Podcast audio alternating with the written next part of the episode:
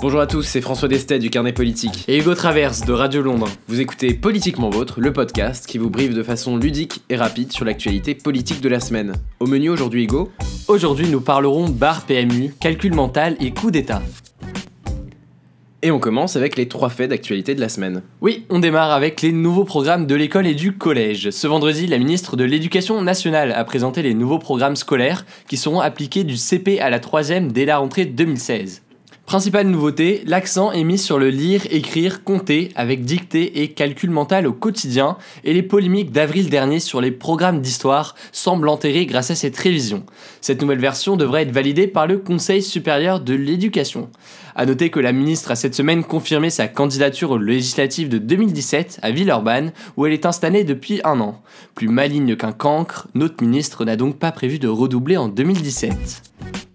L'autre fait d'actualité de la semaine, c'est la parution du livre de François Fillon intitulé Faire. Quelques semaines après celui d'Alain Juppé sur l'éducation, François Fillon y dévoile son constat inquiet sur la situation du pays, décrit sa relation avec Nicolas Sarkozy et tente de se livrer un peu plus sur sa personnalité qui reste mystérieuse.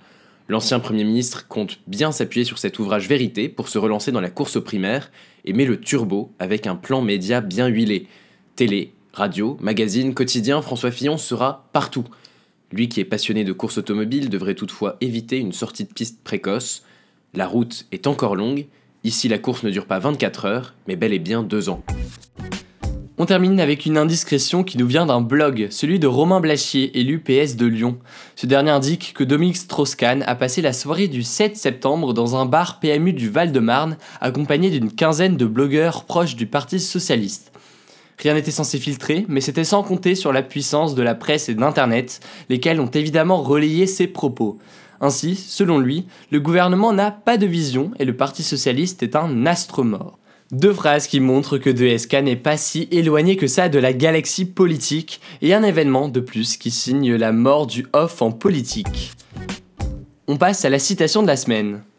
La citation de la semaine nous vient de Marine Le Pen qui a déclaré mardi sur France Inter, je cite, si j'étais habitante d'un pays en guerre, je me battrais. La présidente du Front National avait lancé quelques instants plus tôt, je cite, Pendant la Seconde Guerre mondiale, il y avait sûrement énormément de Français qui avaient de bonnes raisons de fuir et pourtant ils sont allés se battre contre les Allemands. Un populisme décomplexé et déconcertant qui rappelle un peu au SS 117, souvenez-vous. Enfin, le général de Gaulle n'a-t-il pas dit que toute la France avait été résistante? En effet, il l'a dit. Il l'a dit. Eh oui. Attention tout de même, s'il y a un domaine où il ne faut pas se fier aux phrases définitives et aux certitudes, c'est bien celui de la politique. Le chiffre de la semaine, Hugo. Le chiffre de la semaine, c'est 30, soit la limitation en km heure désormais appliquée à la métropole de Grenoble. Grenoble-Alpes Métropole a cette semaine annoncé que 43 des 49 communes de l'agglomération allaient généraliser la limitation de vitesse à 30 km heure sur leur territoire d'ici à l'été 2016. Nous allons construire une ville respirable, s'est réjoui le maire écologiste de Grenoble, Éric Piolle. L'élu parle même d'un pas vers la ville de demain. Un pas que devrait imiter Anne Hidalgo, la maire de Paris, qui s'est engagée à généraliser les zones à 30 km/h dans la capitale d'ici 2020. D'ici là, rendez-vous le 27 septembre pour la première journée sans voiture de la capitale. La personnalité de la semaine. La personnalité de la semaine, c'est Maude Fontenoy, la nouvelle Madame Écologie des Républicains et ancienne navigatrice, proche de Nicolas Sarkozy, vient d'être désignée numéro 2 de la liste du parti de droite pour les élections régionales en PACA. Sa nomination avait fait des vagues, l'Obs nuançant ses exploits maritimes, révélant que contrairement à ce qu'elle affirmait, sa fondation Maude Fontenoy n'était pas reconnue d'utilité publique, ou encore que ses récentes positions en faveur du gaz de schiste et du nucléaire avaient provoqué une vague de démissions au sein de sa fondation. Autant dire que cette candidature pourrait bien provoquer une tempête.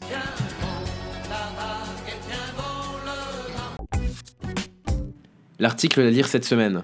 C'est un article de Libération, un grand format pour être plus précis. Dans Hollande et les banlieues chroniques d'un désamour, vous pourrez ainsi lire et comprendre l'amertume des habitants des quartiers populaires, de ces nombreux déçus de la politique gouvernementale. Un travail d'orfèvre de Rachid Lairech, Émilie Cocard et Paul Joannon, agrémenté de témoignages et d'infographies.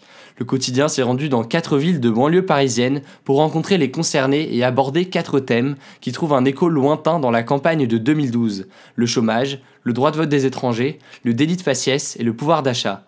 Le lien de l'article sera dans la description de ce podcast. Et ailleurs On regarde cette semaine du côté du Burkina Faso où la situation est de plus en plus tendue.